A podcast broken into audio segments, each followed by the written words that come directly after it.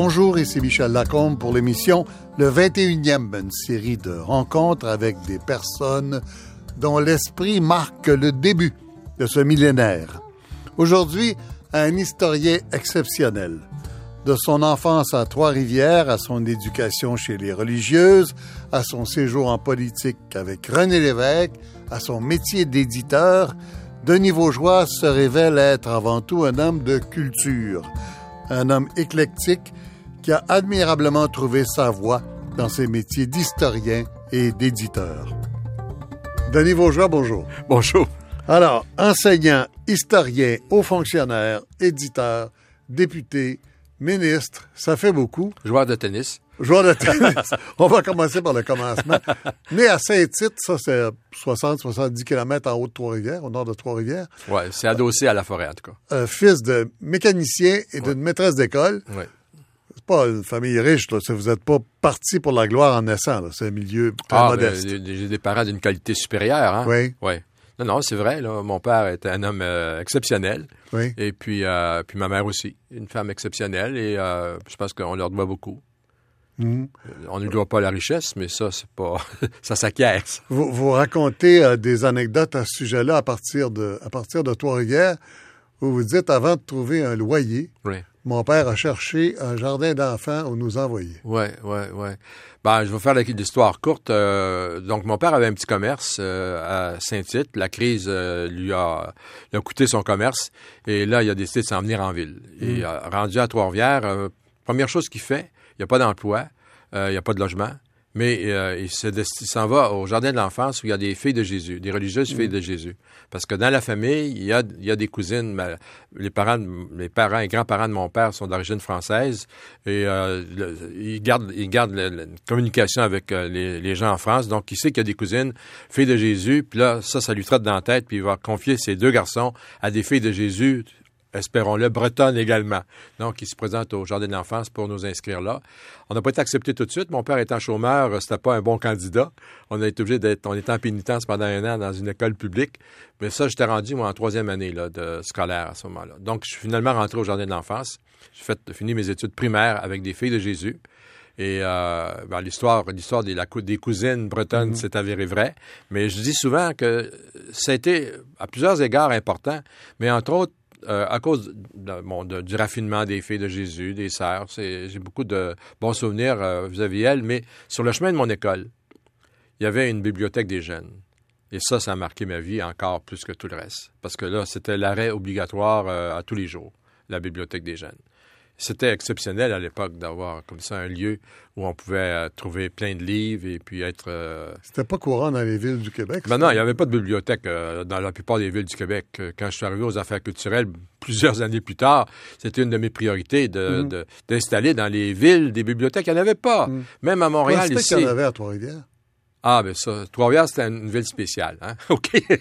Mais ici, à Montréal, pourquoi? dans- Pourquoi à Montréal, il y, avait la, spéciale? il y avait la bibliothèque centrale sur, euh, sur la rue Sherbrooke. Oui. C'était la seule vraie bibliothèque à Montréal.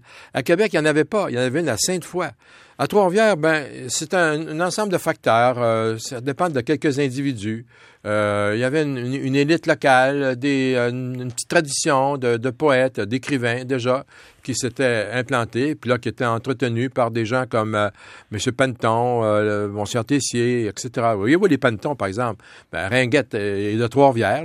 Ringuette, c'est euh, de, de, de- de l'ancien temps, mais il reste qu'il y a... Ringuette, c'est un romancier, Un romancier, là, le- ouais, le- de la ouais, qui- qui- fin qui- du 9e, début 20e. Début 20e. Début 20e. Ben, mais c'est un, un écrivain qui est célébré. Il y en a Mhm. un certain nombre comme ça. Donc, dans les petites villes du Québec, d'ailleurs, il y a souvent euh, des, des, des talents étonnants qui, euh, qui, qui pouvaient, qui pouvaient naître, qui pouvaient germer. C'est- Dans le Trois-Rivières, il y en avait. C'est comme ça qu'arrive le goût du livre. Je dis le Oui. goût du livre parce que vous serez plus tard mais c'est le goût de la lecture, en fait, là, Ouais, au départ. ouais. Mais ça, je l'ai eu tout de suite. Euh, ma mère, euh, euh, d'abord, on recevait des journaux français, imaginez-vous, à Saint-Tite. Ah bon? Oui, parce que ma, ma grand-mère, qui était française, continuait, elle avait un fils en France. Quand elle a quitté la France, elle avait un enfant, puis ils sont jamais cherché, retournés le chercher, mais ils restaient en contact. Donc, elle recevait des journaux, des revues de France, et puis ben, ça circulait dans la famille, donc ça jusqu'à Saint-Tite. Et donc, j'avais accès, quand tout petit bonhomme, là, j'avais accès à des journaux de France. Hum. OK? Oh, c'était plutôt rare, ça. Ouais, plutôt... ça m'a marqué. oui. Non, mais peut-être euh, un certain goût de la langue ou une, une façon d'écrire. Ben, euh... ma mère, ma, mon père aussi. Euh, mon père aussi avait une, une, langue. Il avait appris, il avait appris à lire et à écrire avec sa grand-mère française. Mhm. C'est quand même pas rien, hein? Mhm. Et euh, il n'avait pas fait beaucoup, mais avec le minimum, donc il pouvait lire et écrire. Ma mère, elle avait enseigné, donc elle avait le souci. Mon, mon frère me racontait récemment que dans les papiers de ma mère, il, il trouve des, des cahiers d'écriture. Il disait, elle faisait aucune faute. Pour elle, c'était sacré. Et donc, elle nous a, elle nous a inculqué euh, le respect de la langue. Euh, et tout ce qui vient avec. Moi, elle m'avait donné, en commençant l'école, elle m'avait donné un livre blanc, ça. J'ai le souvenir de ça. Un livre blanc, elle dit, tiens, t'écriras ton premier livre. Un livre blanc, pas dans le sens politique que vous ferez plus tard. non, non, un livre blanc à, remplir de mes histoires à moi. Là. Oui, d'accord. Euh, vous parlez de cette bibliothèque de la rue Art euh, à, Trois-Rivières, de la bibliothèque des jeunes. Euh, vous avez déjà raconté que vous disiez à la, bibliothécaire au bout d'un certain temps, bon, j'ai tout lu, qu'est-ce que je fais maintenant? Oui, ben, on était plusieurs comme ça, on disait...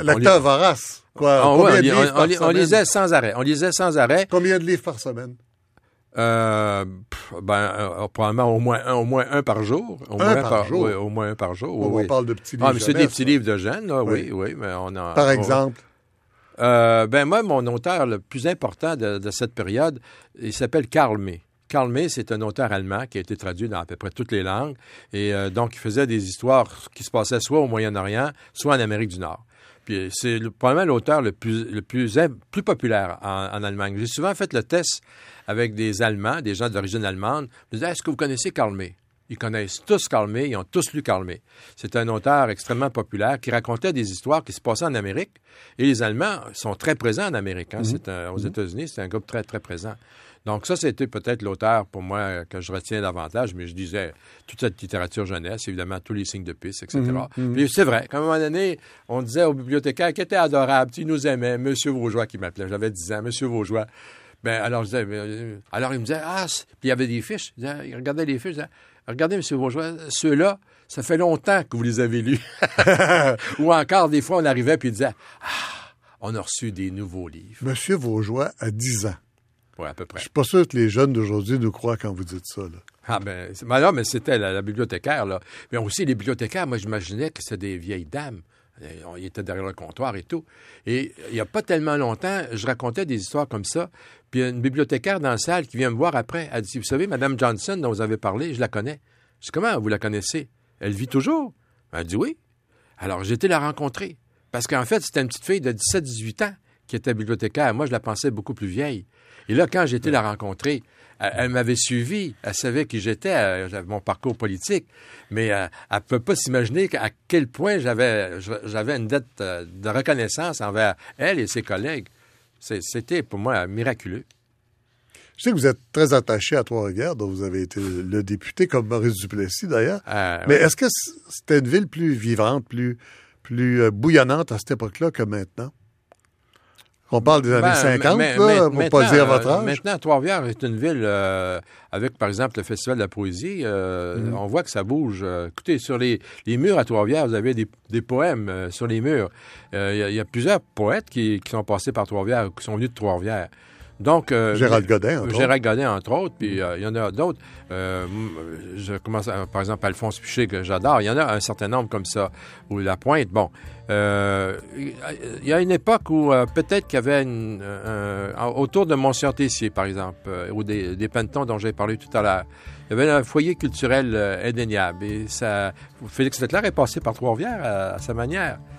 Il venait de la TUC. Euh, Passé par Trois-Rivières. Ben, écoute, celui qui a mis vraiment Leclerc au monde, c'est Monsieur Tessier, qui a publié ses premiers livres. Puis a cru à Leclerc. Les premiers, les premiers livres de Félix Leclerc. Ou Adagio, là. Oui, oui, oui, c'était Tessier. L'éducation de Denis Vaugeois et son goût de l'histoire l'amènent rapidement vers l'aventure du Boréal Express. Retrouvez-le sur le site du 21e à Radio-Canada. Parlez-moi de ce Monseigneur Tessier, parce qu'il est très important pour vous aussi. Oui. Et il est très important dans une de vos premières réalisations, euh, une, de, une de vos premières grandes tentatives réussies de vulgarisation de l'histoire, puisque c'est votre obsession.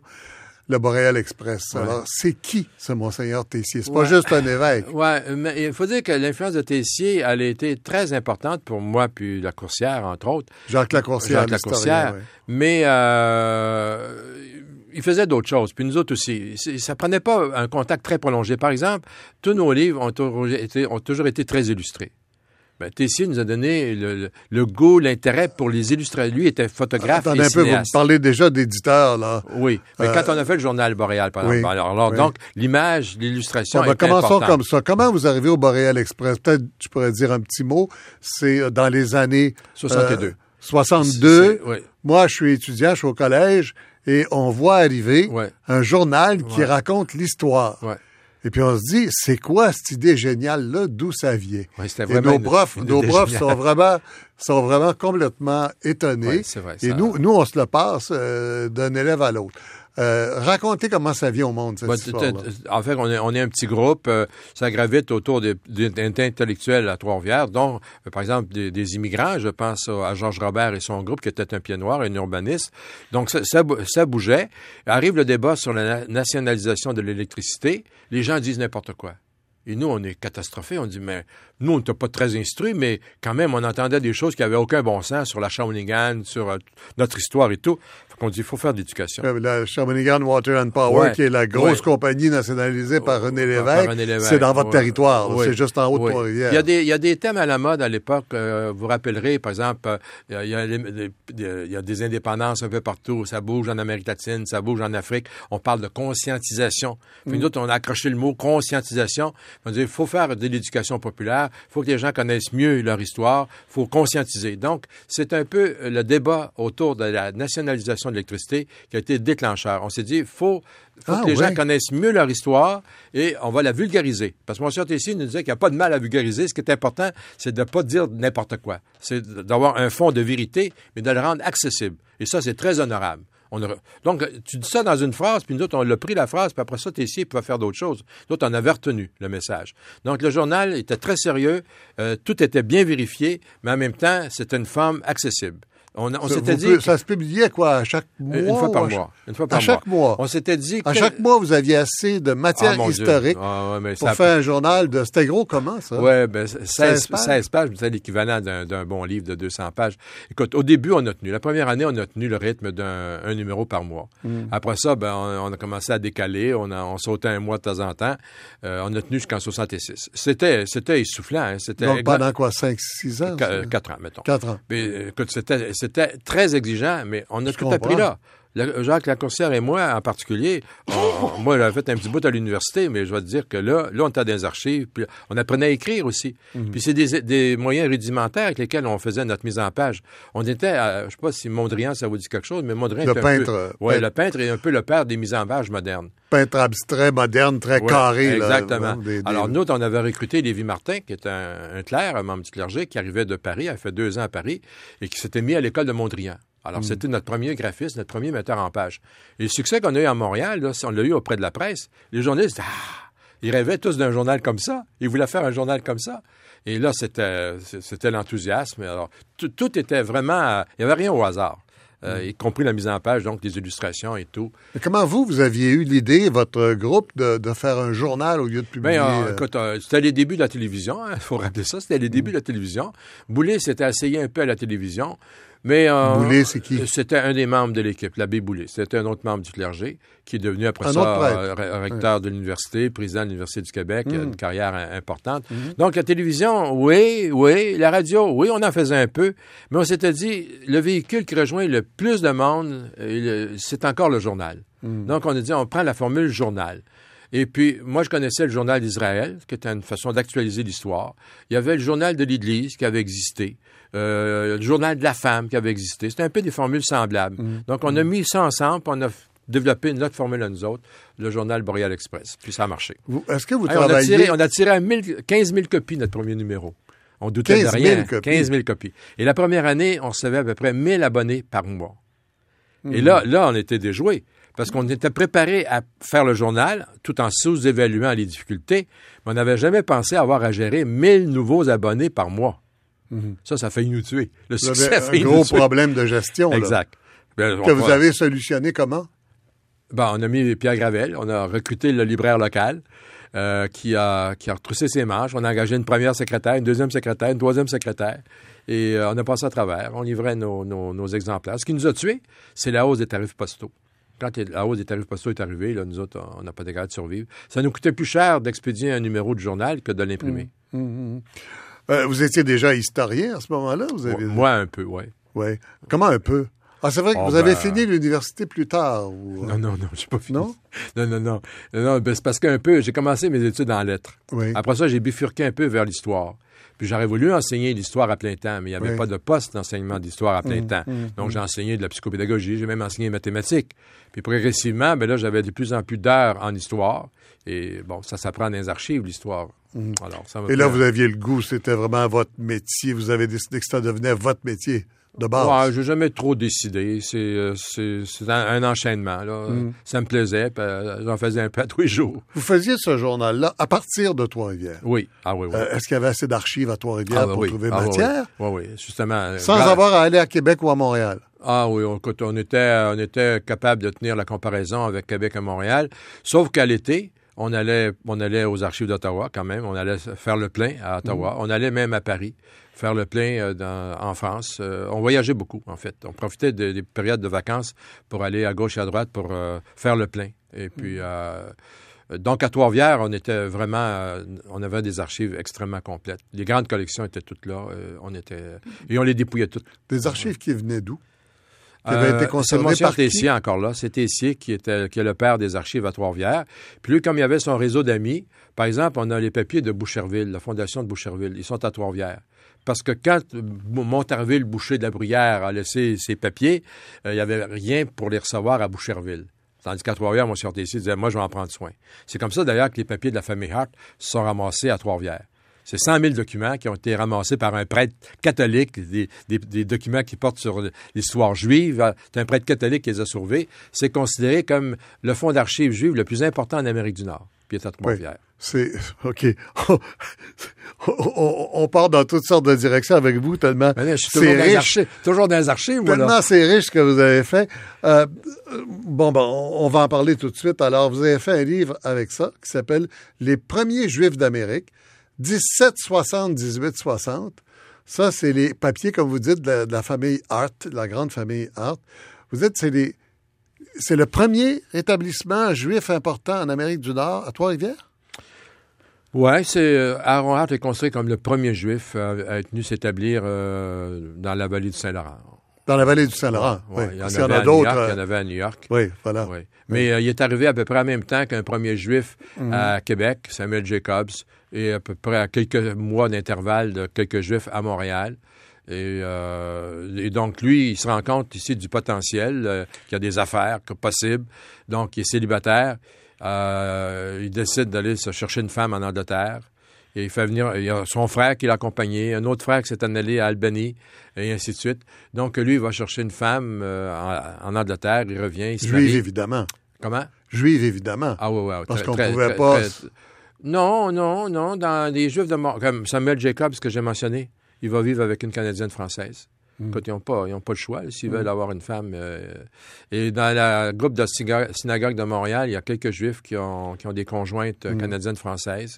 Ça pose des problèmes, mais c'est c'est- c'est comme ça. Dans- mais Aaron, lui, va chercher une femme juive. Et là, il- là, là, il trouve que ça a tellement de potentiel, il sait tellement de possibilités qu'il dit Moi, je vais, je vais être comme. euh, un- je vais fonder une dynastie. Puis, euh, donc, euh, Et il le fait. oui, il le fait. Il le fait. Pendant trois siècles, euh, sa dynastie va fonctionner. Et puis après ça, ben là, après ça, ben qu'est-ce que tu veux? Pendant trois siècles. Euh, trois générations. Trois générations. Trois générations. Oui. Après ça, ce Oui. qui arrive, c'est que dans le cas de Trois-Rivières, par exemple, ceux qui restent à Trois-Rivières, parce que les biens, les biens principaux de la famille sont fonciers, Mm. s'ils restent à Trois-Rivières, ils sont très riches. S'ils s'en vont, ben, c'est pas pareil. Alors, ceux qui restent à Trois-Rivières, ils se font rattraper. Parce que Aaron Hart, veut, veut pas, il avait dépossédé plusieurs seigneurs canadiens français. Il avait fait main basse sur des biens considérables. Mais, euh, mais après ça, ses fils sont, ra- pas les premiers, mais la troisième génération, ils sont rattrapés par les Canadiens français catholiques. Ils s'intermarient et, là, ils s'assimilent. Ils s'assimilent. Aujourd'hui, si euh, les Hart de Trois-Rivières, ils sont catho- catholiques canadiens français. Ah bon? Oui, oui. Oui. C'est toujours pareil, hein? C'est ça notre histoire. Histoire de- Ça prend des fois, ça prend plus de temps, mais on finit toujours par euh, intégrer des gens d'origine très diverses. ouais, mais là, on parle d'assimilation rendu là. là. Ouais. Ouais. Intégration. Ça commence par l'intégration, puis ça finit par l'assimilation. Ouais. C'est comme ça que Denis Vaugeois est devenu spécialiste de la vie des citoyens juifs au Québec.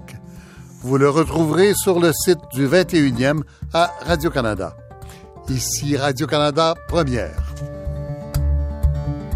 Vous avez fait ce, ce gros livre sur euh, que vous appelez les premiers juifs d'Amérique. Oui. Vous donnez ça comme un, un exemple. En fait, euh, vous parlez beaucoup, il y a un chapitre sur euh, Ézéchiel Hart, qui est le premier député juif au Parlement à Québec. Racontez-nous cette histoire-là un peu. Ben, euh, quand, euh, on- quand la- l'acte constitutionnel de 1791 est mis en place, euh, les fils Hart se disent Ah, nous autres, parce que tout leur réussit. Mais là, ils voient qu'il y a de- des possibilités politiques. Et euh, là, les années passent et les fils ont des ambitions. Ils sont allés étudier à New York, ils sont instruits, ils sont ambitieux, etc. Leur père leur a ouvert toutes les portes, mais il y a les portes politiques. Et ils en parlent. Et Aaron, vers la fin de sa vie, il meurt en 1800, leur dit touchez pas à la politique. C'est pas pour nous autres. Et si tout va bien, tout nous réussit, provoquons pas. Allons pas plus loin. Mais quand il meurt, là, les fils disent bon, ben là, il est bien enterré, notre père, là, nous autres, qu'est-ce qu'on fait avec ça? Alors là, ils discutent entre eux.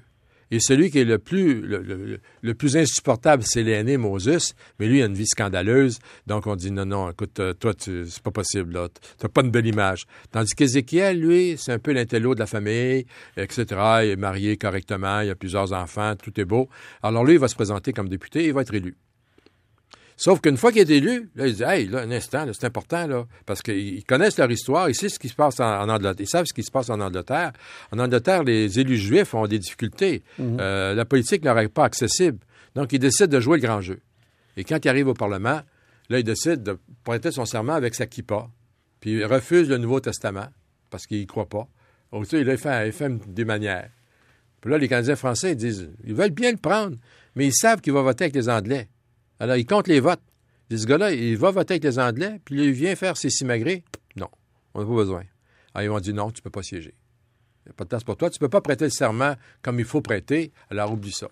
Il va se représenter, il va être réélu. La deuxième fois, là, il enlève la kippa, il, il accepte le, serment comme on lui propose. Mais là, le mal est fait. Là, les gens disent, on t'a refusé l'année dernière, euh, retourne chez vous. Et puis, euh, mais là, Mais il là, siège jamais, finalement. il sait jamais, mais là, la dans la famille, avec ses fils, là, ils disent un jour ou l'autre, on va reprendre ça. Et en 1832, ils reprennent le combat, et là, ils obtiennent des lois euh, d'égalité euh, que, que Papineau, que les patriotes votent d'ailleurs en faveur des Juifs. C'est les patriotes qui vont voter des lois favorables aux Juifs pour l'égalité, euh, l'accès à tout, si tu veux. Et à partir de ce moment-là, les Juifs peuvent devenir juges, ils peuvent devenir députés, et, etc.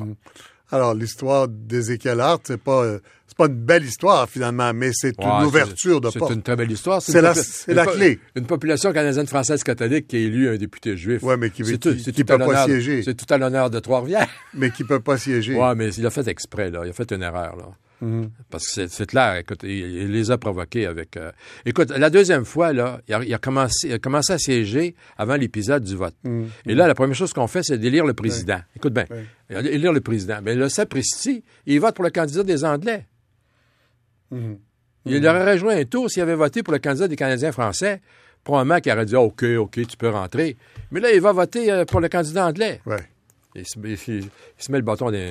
Mais pour vous, l'histoire des, Juifs au Québec, c'est une belle Ah histoire. oui. Ah oui. Euh, Dites-moi un peu plus là-dessus. Mais d'abord, euh, écoute, euh, euh, tout, tout a été possible pour eux autres. Il n'y a, eu aucun obstacle. On peut imaginer n'importe quoi, là. Tout, tout est possible. Ils peuvent faire des affaires, ils peuvent. on- on- aucun, il n'y a aucune entrave, etc. Ils pratiquent leur religion, ils ouvrent leur synagogue. Écoute, et, et- et ils font voter les premières lois euh, d'émancipation des Juifs de l'Empire britannique. Hum, hum, hum. Des fois, on prétend qu'il y a eu une loi antérieure en Jamaïque, peut-être, mais il reste que si on fait l'histoire de l'Empire britannique, là, c'est ici, il y a des précédents favorables aux Juifs. Il y a une chose très étrange que je dis. À l'élection de 1807, où Ézéchiel Hart se, se présente et est élu une première fois, vous dites qu'il y a des femmes qui ont voté? Oui, oui. Oui, Je pensais que le droit de vote des femmes, c'était euh, très récent dans l'histoire du Québec. Ouais, j'étais, j'ai fait attendre. Écoute, j'ai pas fait d'histoire le nez en l'air, moi, là, il y a 50 ans de recherche sur, pas tous les jours, là, mais je reviens toujours là-dessus. Et un bon jour, j'ai eu la liste des gens qui ont, qui, qui les Hart, ils, ils faisaient rien au hasard, hein. Alors, ils, prenaient la liste des électeurs, puis ils vérifiaient pour qui les électeurs euh, votaient. Parce qu'il y avait, deux candidats, ils peuvent voter pour deux candidats. Puis Moses Hart avait décidé, en tout cas, il avait fait une stratégie pour, euh, euh, annuler un, des deux votes. Mais dans les noms, là, j'ai vu apparaître des femmes. Et c'est pas étonnant. En fait, en 1792, au- à la première élection, il est établi que euh, tout le monde a le droit de vote à partir de tel âge et à partir de, certains biens. Il faut qu'ils soient locataires ou propriétaires. Donc, rien qui exclut les femmes. Et, euh, c'est à l'époque des troupes 37-38 que là, il y a des bagarres et puis euh, là, les patriotes disent c'est trop dangereux pour les femmes, c'est pas une place pour les femmes. Donc, on va, va, pas empêcher, mais on va arrêter le droit de vote pour les femmes. Et, euh, et ça va, ça va jusqu'à aujourd'hui. À cause des patriotes. Euh, oui, finalement, on pourrait dire ça comme ça. Oui, l'idée étant de, de les protéger. Parce que C'est supposé être les progressistes, là. C'est supposé Ouais, être les républicains. ouais, ouais, ouais, ouais, Mm. ouais. Mais on, donc, mais il y a certainement qui ont eu le droit de vote. Et puis ils l'ont exercé. Oui. Donc, euh, D'ailleurs, dans Trois-Rivières, je sais pour qui on, pour qui on voté. Oui? On pour un, un jeune, un jeune candidat, probablement beau et brillant.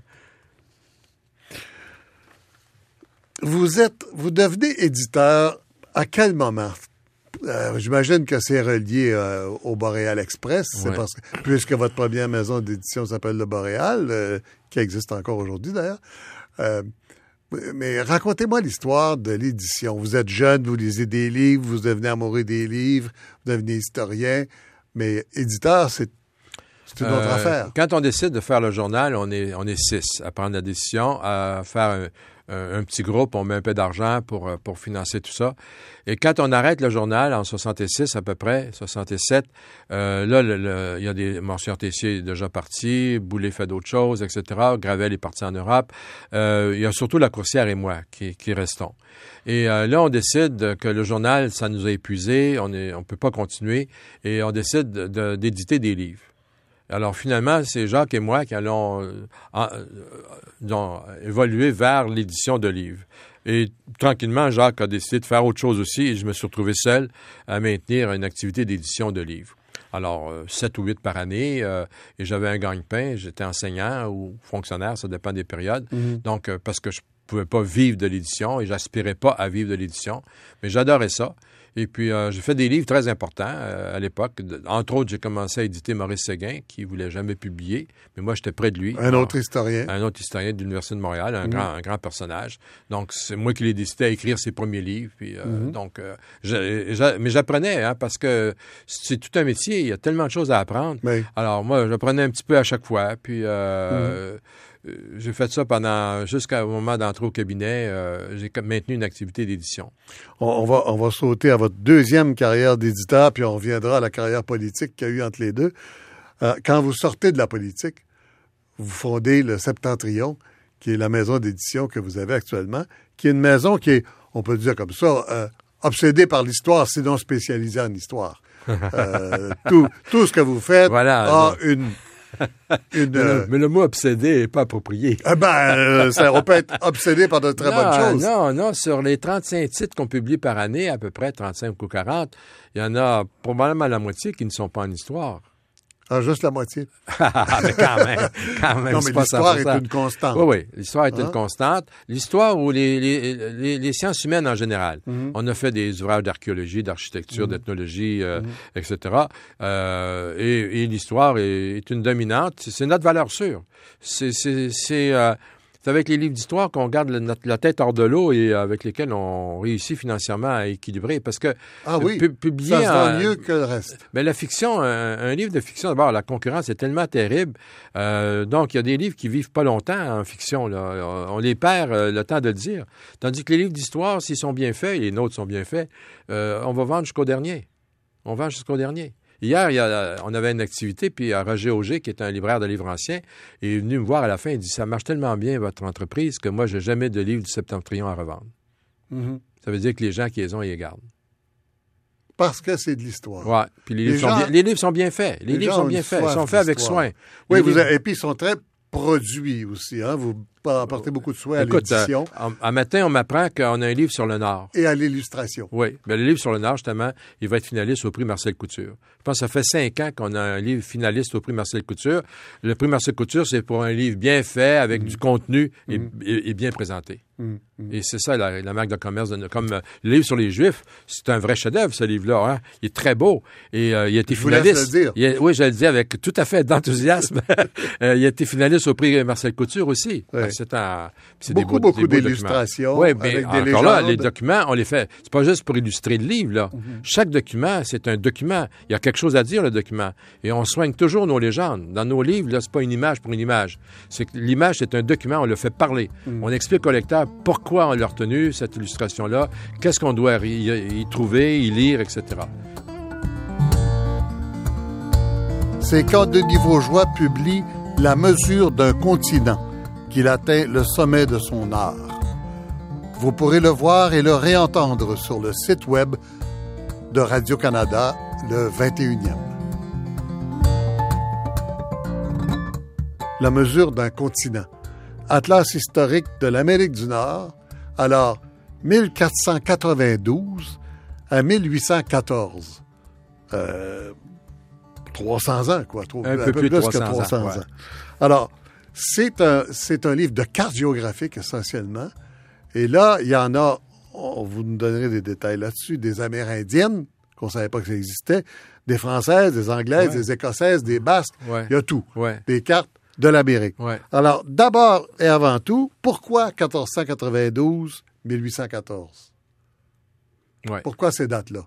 Ben, euh, D'abord, en 1492, euh, les Européens qui, ont, qui aiment la soie, qui aiment les, ont le goût des épices, parce que ce qui fait marcher l'humanité, c'est pas finalement les, les, grands, les grands complots ou les grandes théories, c'est des goûts, c'est des modes. Hein? Le goût des épices, euh, les- certaines modes. Et plus tard, le goût des fourrures. Oui. Euh, le- oui, la mode, c'est Oui. pour une mode, c'est pas Oui. pour se protéger, hein. C'est une mode. Donc, Colomb est à la recherche d'une route pour aller chercher des épices et pour éviter le verrou musulman, comme on dit dans les livres d'histoire.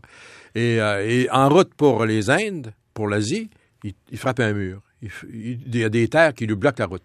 Le, le verrou musulman, ça veut dire qu'on veut plus passer par la Turquie, par Istanbul, ouais. Pour la- par la route de la soie, Ouais. pour se rendre en Chine, Ouais. c'est ça? Alors, il faut contourner l'Afrique. C'est un, c'est long parcours. Là, Ou on- alors on- en bateau en contournant l'Afrique, oui. Alors là, on cherche une voie plus directe. Et, euh, et Colomb, donc, part dans cet esprit-là. Ben, direct, trois mois de navigation quand même. Oui, mais euh, apparemment, c'était quand même moins grand détour. On espérait. euh, Puis on, on pensait que la Terre était, était mo- moins grosse aussi. Mhm. On évaluait la circonférence terrestre de beaucoup moins qu'elle ne l'était en réalité. Ah oui. Parce que Colomb s'est fié sur des calculs de Ptolémée qui avaient, fait, euh, qui avaient été corrigés. Ça, c'est... Mais il reste qui pense que la route va être moins longue. Et là, lui, Colomb se fiait sur des calculs faits dans la Grèce antique. Oui. Oui, oui, était génie- c'était des génies, ces gens-là. Mm. Hein. Calculer la circonférence terrestre avec des bâtons là, qu'on met dans des trous, puis euh, l'évolution de- de- du soleil et des ombres au bout du bâton, là, que c'est, je, je simplifie pas mal. Mais en tout cas, il reste que Colomb, il veut aller en Asie, il frappe un mur, et pendant trois siècles, on cherche un moyen de traverser ce mur, de traverser ce continent. Le mur, c'est le continent, C'est le continent, qu'on va appeler l'Amérique. Les Amériques, Oui. exactement. Et ça prend plus de trois siècles. C'est quand même extraordinaire. On regarde par là, on regarde par là, on regarde par là, on essaie par le nord, on perd des bateaux, etc. C'est ça. Et c'est ça que le livre raconte. Et ce qui est extraordinaire, c'est que cette, ce- cette démarche-là, les Espagnols vont l'entreprendre, les Portugais vont l'entreprendre, les Anglais y pensent de temps en temps. Mais finalement, ce sont les Français et les Français qui vont l'amener. Et comme les Français ont un contact avec les Indiens qui est totalement différent de celui des Anglais ou des Espagnols, ben, ils, peuvent, ils peuvent faire les choses ensemble, ils peuvent faire des alliances, ils peuvent cohabiter et faire des alliances. Et donc, la démarche qu'on raconte, c'est une démarche franco-indienne de recherche du passage vers l'Asie, à travers l'Amérique du Nord. Et, pire, et ça. on a des cartes qui témoignent de ça à partir de 1492. Ah oui, oui, oui. Ben, euh, dans le cas de 492, c'est pas vraiment des cartes, là, mais euh, c'est des lettres. C'est, euh, mais, en- mais encore que oui, il y a des cartes. Il y a des cartes des Antilles, effectivement. Il y a des cartes des Antilles. Il y a des cartes de, de, de, de la côte. C'est, c'est approximatif. C'est de qui les premières cartes? Mais là, voyez-vous, je viens de penser à une carte d'un appel de Del Cantino. Ben, lui, il fait des esquisses des, des, des côtes. Et Cantino, c'est pas le nom du géographe, parce que les cartes, c'est des secrets d'État. Alors, un, cartographe qui ferait une carte aussi précise que ça pour dire qu'est-ce qu'il y a quelque part, euh, lui, il risque beaucoup. Donc, Cantino a donné son nom à la carte parce que c'est le gars qui l'a acheté. Hein, qui, a, monnayé pour l'acheter. Donc, les cartes, c'est des secrets, des secrets d'État. Euh, D'autres cartes, c'est pour, euh, pour euh, faire le bilan d'une guerre, pour s'approprier du territoire. Quand les Anglais arrivent dans le Saint-Laurent, par exemple, en 59, il manque de cartes parce que les Français ont protégé les cartes qui permettraient de naviguer aisément dans le Saint-Laurent. Mais pour revenir à votre question, des cartes, on en trouve partout. Il y en a au Vatican, il y en a à la British Library, il y en a chez les Américains à Huntingdon, il y en a chez les Espagnols au Musée naval, il y en a à Paris, bien sûr, aux Archives nationales, il y en a ici à Ottawa, à Montréal, à Québec. Alors nous, on a fait le tour. Il y en a même en Californie, par exemple. Oui, j'étais à Huntingdon, par exemple, en Californie. C'est des grands moments, hein, quand tu arrives dans des grandes bibliothèques comme ça, puis tu as préparé ta visite, tu as communiqué avec le personnel. Là, ils se disent que c'est pas qu'un touriste, celui-là, qui connaît un petit peu la question. Donc, c'est intéressant parce que ces gens-là, ils aiment ça avoir des visiteurs là, qui, qui ont des bonnes questions. Nous, on avait des bonnes questions. Vous avez fait le tour du monde pour trouver ces cartes-là. Ouais. Enfin, le tour du monde. Euh, ouais, du pas monde en occidental. Pas en Asie. Pas en Asie. Du monde occidental, c'est-à-dire du- le Ouais. monde tel qu'il existait Ouais, à cette époque-là. quoi. ouais, Oui. ouais, ouais. Euh, vous alliez personnellement dans la bibliothèque euh. Ah, voir chacune des cartes. Et... Ben, chacune des cartes, on part, il y a des catalogues, il y a des inventaires. Oui. Alors, on arrive, on a une petite idée. Mais souvent, le bibliothécaire lui-même ou l'archiviste Mhm. nous en fait découvrir. Je vais- rapidement, je vais vous découvrir, euh, raconter à Paris, j'avais connu un nommé Palomino qui a fini la classe avec moi d'ailleurs, puis qui travaille aujourd'hui aux Archives nationales. Oui, d'ailleurs, je voulais le dire, c'est avec euh, Jean-François Palomino et euh, Madame euh, l'Italien, Voilà. euh, Raymond de l'Italien. voilà. Et j'ai connu Jean-François en 2000 à Paris, à- à- au moment où le Québec était invité au Salon du Livre. Il vient me voir comme ça. Il disait, Monsieur Bourgeois, je dis oui. Il dit, moi, je suis stagiaire ici en France. Il dit, je m'intéresse à Franklin. Il dit, ici, dans l'exposition, euh, il y a des cartes de Franklin. Il dit, ça vous intéresse-tu? Ben, je dis oui. Franklin, ça, c'est le passage du Nord, ça? Euh, non, non, c'est non, non, là c'est Franklin celui-là. ah bon, d'accord. Alors, donc, euh, Franklin, lui, euh, il s'écrit Q-U-E, Q-U-E-L-I-N. Ah bon. Donc, il a fait des, il a fait des cartes ici. Et À c'est quelle des- époque? Euh, 1680, 1690, 1690, oui. oui. Et c'est des cartes d'observation. Mm. Euh, Et c'est des pièces uniques. La plupart n'ont pas été euh, sérigraphiées ou euh, reproduites. Donc, et là, il, il vient, il montre ça, puis c'est dans des vitrines. Et on voit que on- les gens s'en occupent mal. Alors là, je me lie d'amitié avec Palomino. Là, je fais des recherches. Une fois suivante ou deux, trois fois suivantes, après, je suis à Paris. Là, je recontacte Jean-François qui, fait des stages aux Archives nationales. Alors, je dis à Jean-François, tu vas, me guider, tu vas venir avec moi. Puis je me rendais compte que le gars était très gentil, que tout le monde l'aimait. Et aux archives, il demandait n'importe quoi, puis les gens lui disaient toujours oui. On disait jamais non à, à. Donc, je vous raconte un petit détail. Un jour, donc, on est aux archives comme ça. Et là, on a repéré une carte. Et on demande au personnel telle carte, une carte géante, qui en a reproduit d'ailleurs dans notre livre. On leur, on leur demande ça. Normalement, euh, le personnel dit non, on peut pas l'avoir, il faut demander un mois d'avance, je sais pas trop quoi. Mais non, c'est Palomino qui la demande. Donc, euh, le monde s'agite, on trouve une grande table, on déroule la carte. Ben, au bout de trois minutes, on n'était pas trois autour de la table, on était à 15. Le mot se passait dans les archives, venez voir ça. Eux-mêmes la découvraient, la carte. Elle était dans, dans leur réserve, mais ils s'y étaient jamais intéressés. On a même provoqué un intérêt pour notre cartographie par nos recherches. Mm, mm. Voilà. Et, et sur ces 300 années-là, comment ça évolue? Parce que euh, en 1860, on n'a toujours pas de satellite, puis on n'a pas inventé l'aviation. Fait qu'on est encore à pied puis en bateau pour faire des cartes. C'est vrai. C'est vrai. C'est, écoute, euh, là, Comment ça, évolue pendant écoute, ces c'est 300 trop- c'est, trop compliqué pour dire ça en deux minutes. Là. On a publié un livre d'ailleurs sur l'atelier des Lilles. L'atelier des Lilles, c'est une famille, les des Lilles, c'est des cartographes. Les autres sont jamais venus ici. Parce que Franklin, c'est un, un- géographe de terrain. Tandis que les Delisle, c'est des géographes de cabinet. Donc, ils sont dans leur cabinet à Paris et tout ce qui rentre d'Amérique, une lettre, un voyageur, un missionnaire, un gouverneur, un fonctionnaire, un militaire, ils questionnent. Es-tu allé là? Es-tu allé là? Ça t'a pris combien de temps?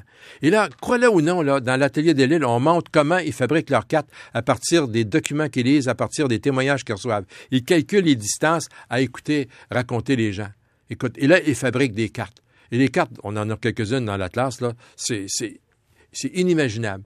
Et ça a beaucoup d'impact, parce que quand vont arriver les guerres, euh, quand vont arriver les traités, bien, les Français ont un avantage. c'est qu'ils connaissent mieux l'Amérique que, que tous les autres. Mhm. Et ils vont être beaucoup plus précis dans leurs revendications, dans, dans leur, euh, dans leur traité. Mhm.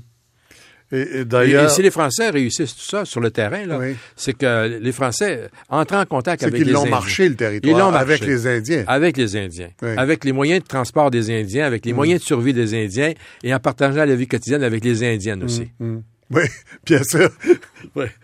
Euh, et en marchant ce territoire, on l'a nommé, c'est Oui. pour ça qu'on trouve jusque, jusque dans le golfe du Mexique des, des villes qui ont des noms français encore aujourd'hui. Des noms français, et je tiens à dire que les noms indiens ont été relevés par les Français. Parce que les Indiens ne se promenaient pas en disant aux Anglais, ça s'appelle comme ça, là. C'est les Français qui nommaient les lieux, soit en des noms descriptifs, hein, Chattanooga ou, euh, ou- des, des- oui, des ou- choses comme oui, ça, c'est des noms nommés par les Français. Au Wisconsin, les Français l'écrivaient OUI, OUIS, la Wabash, ou, euh, OUA, etc. Et C'est les Anglais qui, ont, avec le OU, ont fait W, si tu veux. Mhm. Et aujourd'hui, euh, dans les États américains, euh, la moitié des États américains ont des noms indiens et des noms indiens qui ont été relevés par les Français Mhm. et qu'on trouve sur les cartes euh, qui sont dans cet atlas. De sorte qu'à la conquête en, en 1763, euh, ce que la France cède en Angleterre, c'est pas le Québec. c'est la moitié de l'Amérique. Oui. Ouais. Déjà, déjà Ça la- va de la Louisiane jusqu'à jusqu'à la baie du Son. en 1713, euh, les Français avaient déjà cédé la baie du Thon, Terre-Neuve, l'Acadie. Oui. Hein, C'est un début de démembrement. En 1763, au traité de Paris, alors là, euh, là c'est, euh, euh, comme vous venez de le dire, c'est presque le- la moitié de l'Amérique qui, fait l'objet d'un transfert. Et puis en 83, on conclut tout ça avec Jefferson, Ouais, hein, l'inventeur de l'indépendance américaine, un, des, Ouais. un des pères, ouais. euh, en, en cédant à la Nouvelle-Orléans, qui est la clé pour aller vers la mer Ben, par, par le Mississippi. ah oui, ça c'est une, ça, ça- ça, c'est une question extrêmement complexe parce que les Américains, euh, d'abord, ils font leur indépendance et leur territoire va jusqu'au Mississippi. Ce qu'ils acquièrent, c'est jusqu'au Mississippi. Mm. Mais au sud, ça comprend pas la ville de la Nouvelle-Orléans.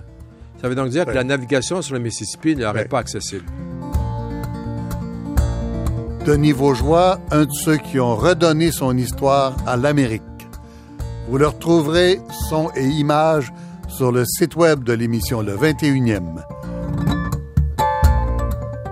On voit tout ça dans ce livre, cartographié Oui. année après année, décennie après décennie, et on, on peut suivre ce progrès-là. C'est pour ça que c'est magnifique. Je, je veux juste citer euh, un extrait de la préface de Lise Bissonnette qui euh, fait, parce que c'était fait en, en collaboration avec la Bibliothèque nationale à l'époque où elle en était euh, la directrice générale. Elle dit, c'est un magnifique itinéraire que celui de cet atlas où le dessin de l'Amérique du Nord progresse sur des siècles à la façon d'un brouillard se levant d'est en ouest avec une sorte d'éternité devant lui. Il a fallu des générations pour atteindre le Pacifique aux enfants, on parle d'avenir maintenant, aux enfants qui peuvent trouver désormais tout cheminement par positionnement électronique, qui n'auront jamais besoin de connaître les points cardinaux. Il faudra au moins enseigner cette longue histoire. Est-ce qu'on le fait?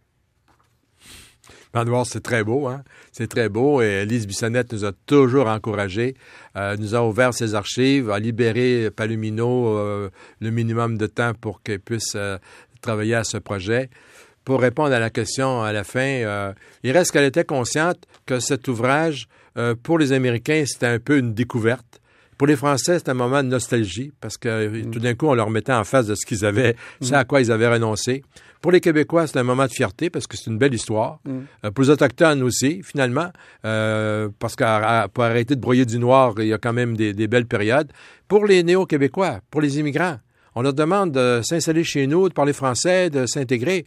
Mais s'intégrer dans quel genre de société? Ben, cette société a une histoire. Elle a une belle histoire. Moi, je pense que pour les immigrants, c'est aussi stimulant. Maintenant, pour les jeunes, ben, je désespère de rien parce qu'ils ont, ils ont, sont avides de connaissances.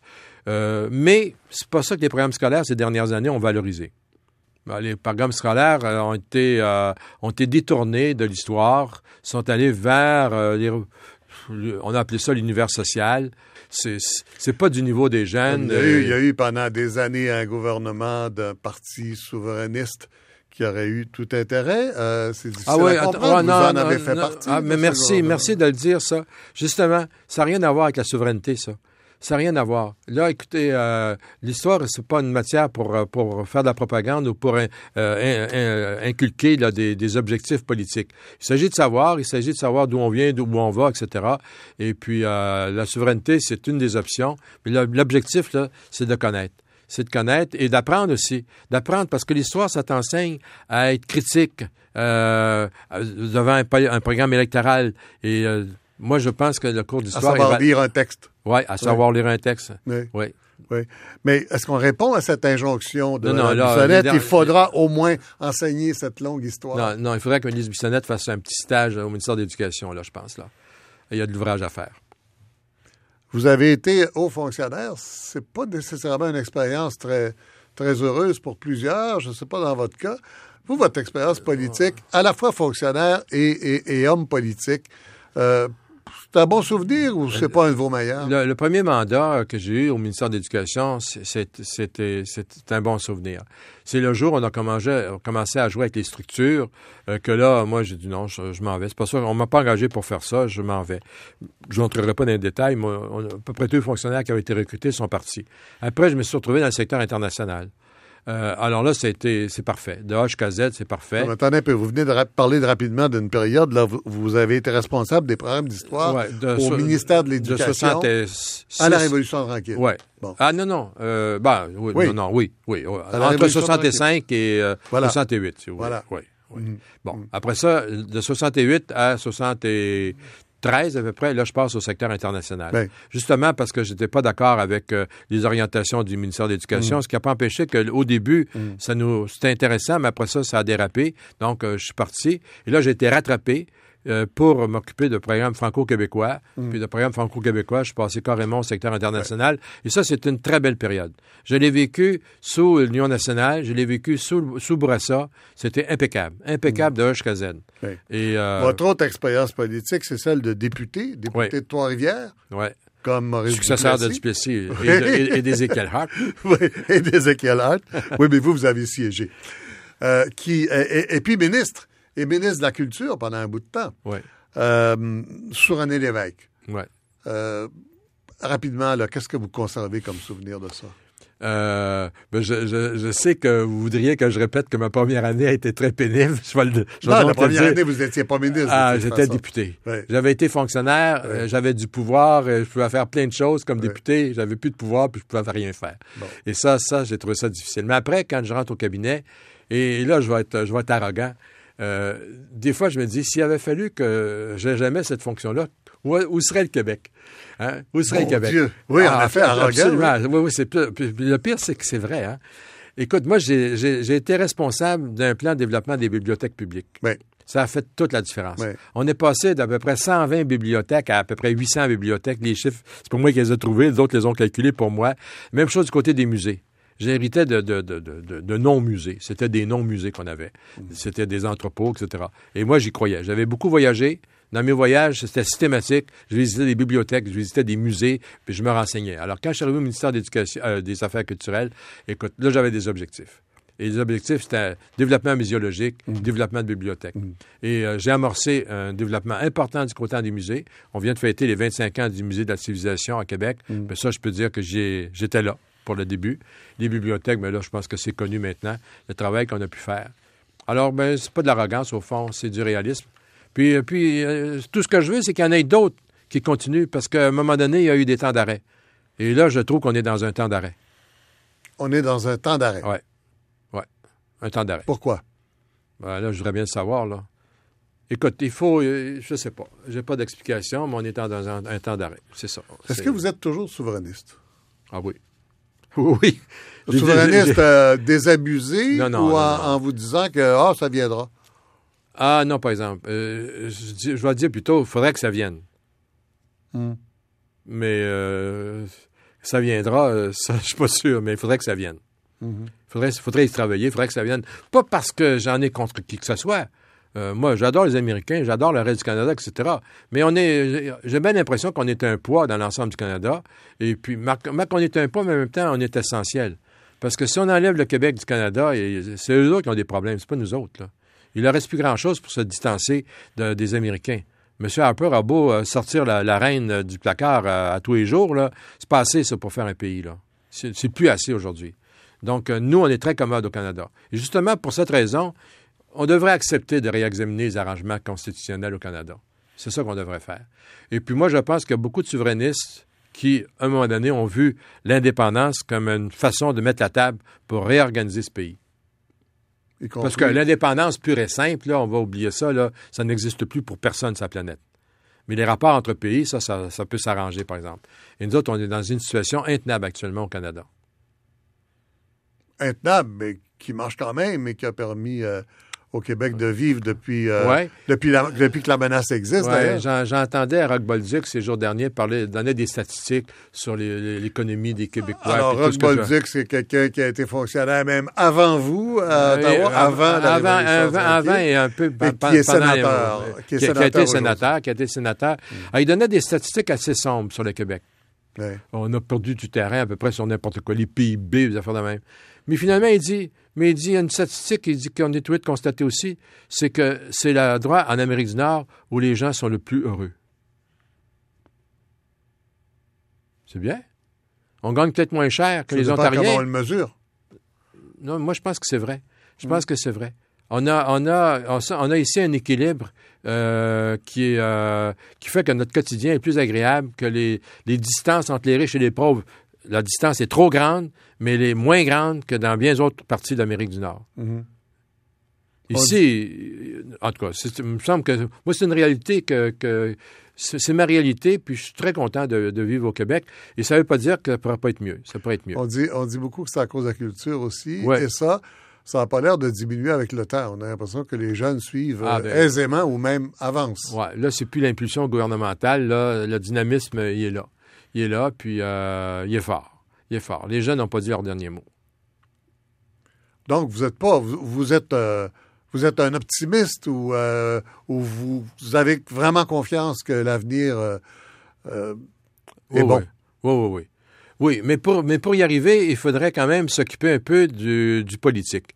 Le politique ne donne pas ce qu'il devrait donner le Parlement ne donne pas ce qu'il devrait donner. Et dans tout mon parcours, euh, j'étais parlementaire, j'ai vanté mes prouesses aux affaires culturelles, mais euh, j'ai aussi beaucoup travaillé sur euh, le, rôle du député, le, rôle du député, le rôle du Parlement. La vraie représentation. Et là, je trouve que on a fait des progrès. On a fait des progrès. Les commissions parlementaires sont un petit peu plus vraies qu'elles ne l'étaient.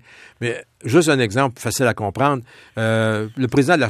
Oui. En 30 secondes. Bon, le président de la Chambre, premier ministre, essaye de le nommer, alors qu'il devrait être totalement indépendant. Les présidents de commission, ça devrait être des gens qui sont choisis pour leurs compétences au niveau de leur mmh. commission. Mmh. Et puis qui, qui, pour ça des, des commissions de loi. Des commissions, les députés redeviennent de vrais législateurs. Il faut briser les lignes de parti. Écoute, il faut, euh, il faut remuer ça. Un jour ou l'autre, on va le faire parce que sans ça, c'est la démocratie qui est malade. Ouais, enfin, c'est un souhait, quoi. Une nécessité. Denis Vaugeois, je vous remercie beaucoup.